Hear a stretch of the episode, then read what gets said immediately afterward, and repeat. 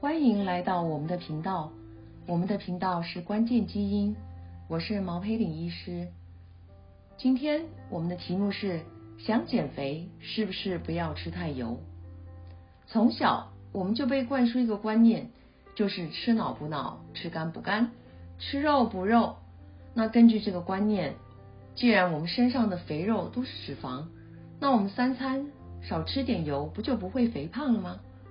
不过医学好像没有这么简单呢。今天我们在节目中请曾清源教授来帮我们评估一下这个减肥方法。曾批您好，哎，你好，频道前的听众大家好，我是远景诊所的曾清源教授，欢迎大家的收听。首先请问一下，吃脑补脑，吃油补油，这个想法到底对不对？啊，吃脑补脑，吃油补油，哈，是一种膝盖式的想法了，哈。那用这个方法来减肥是不可能成功的。所以您是说少吃油没有减肥效果吗？诶，少吃油指的是食物中的脂肪含量要降低。如果来自脂肪的卡路里占食物中的总卡路里的百分之三十以下，就叫做低脂饮食。啊，两千零六年，美国有一项多达四万六千名妇女的这种饮食研究报告，他们研究的低脂饮食呢，脂肪占百分之二十以下。此外，啊，那每天的蔬果至少还要有五份，谷物至少有六份。这种精心设计的低脂饮食，好和一般的饮食 PK，结果发现吃这个低脂饮食七年半后呢，只有减少了零点四公斤而已。这在统计学上是没有差别的。两千十五年，在这个赤裸针哦，或叫《柳叶刀》这个医学期刊呢，有一个整理报告，作者从医学文献中找到了五十三篇研究论文，涵盖了六万八千多名的参与者哈。那整理分析报告后发现，低脂饮食法呢，相对于其他的高脂饮食，在体重减少上没有差异，反而发现。低碳水化合物的饮食可以额外减少一点一五公斤。那么，既然脂肪是高热量的食物，为什么吃低脂饮食不能减肥？因为低脂饮食通常都会变成高碳水化合物饮食啊。原因是这样子的：第一，哦，降低食物中的脂肪，热量也会跟着降低。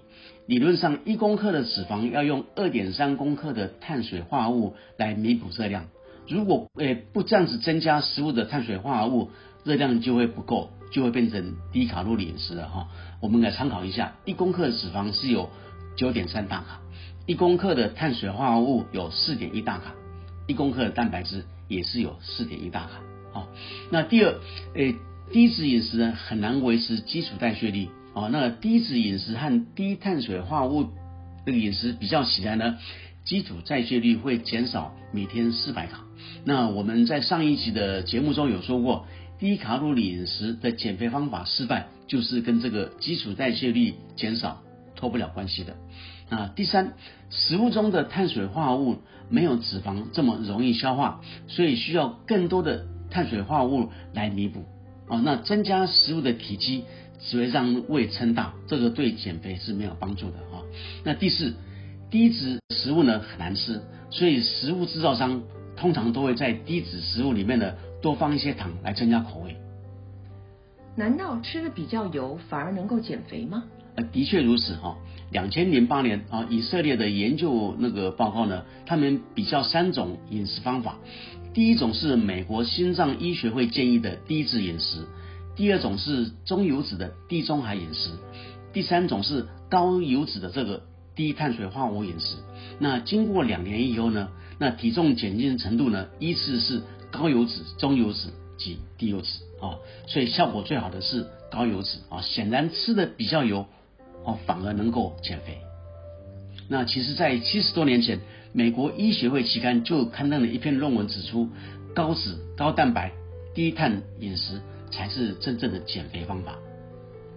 所以减肥反而要吃高脂饮食了。那么，请问高脂饮食要怎么吃呢？如果来自脂肪的卡路里占那个饮食中的呃总卡路里百分之三十以上，就叫做高脂饮食。那这个做法上呢，就是两个策略。第一个就是改变用餐的食材，譬如说瘦肉改成肥肉哦。不过呢，这种方式比较麻烦，因为改变食材通常就表示需要改变烹调的办法哦。那另外有些餐点，比如说早餐，常常没有高脂的选项嘛哦。那第二种方法比较简单，那就是直接在吃和喝的东西上面呢，直接撒油。我个人的做法就是用进口的奶油哈，就是用那个牧草饲养的油所产生的奶油哈，当做基底，然后调制一种混合油，然后在咖啡啦、豆浆啦、燕麦粥、沙拉等等食物上哦撒这个油。这个油不但不会影响食物的香味，还可以增加绵密的口感。哈，那这个油加到咖啡，就是变成所谓的防弹咖啡吗？没错，防弹咖啡是个时髦的名称哦，你也可以。用一样的概念说它是防弹豆浆、防弹燕麦粥等等啊。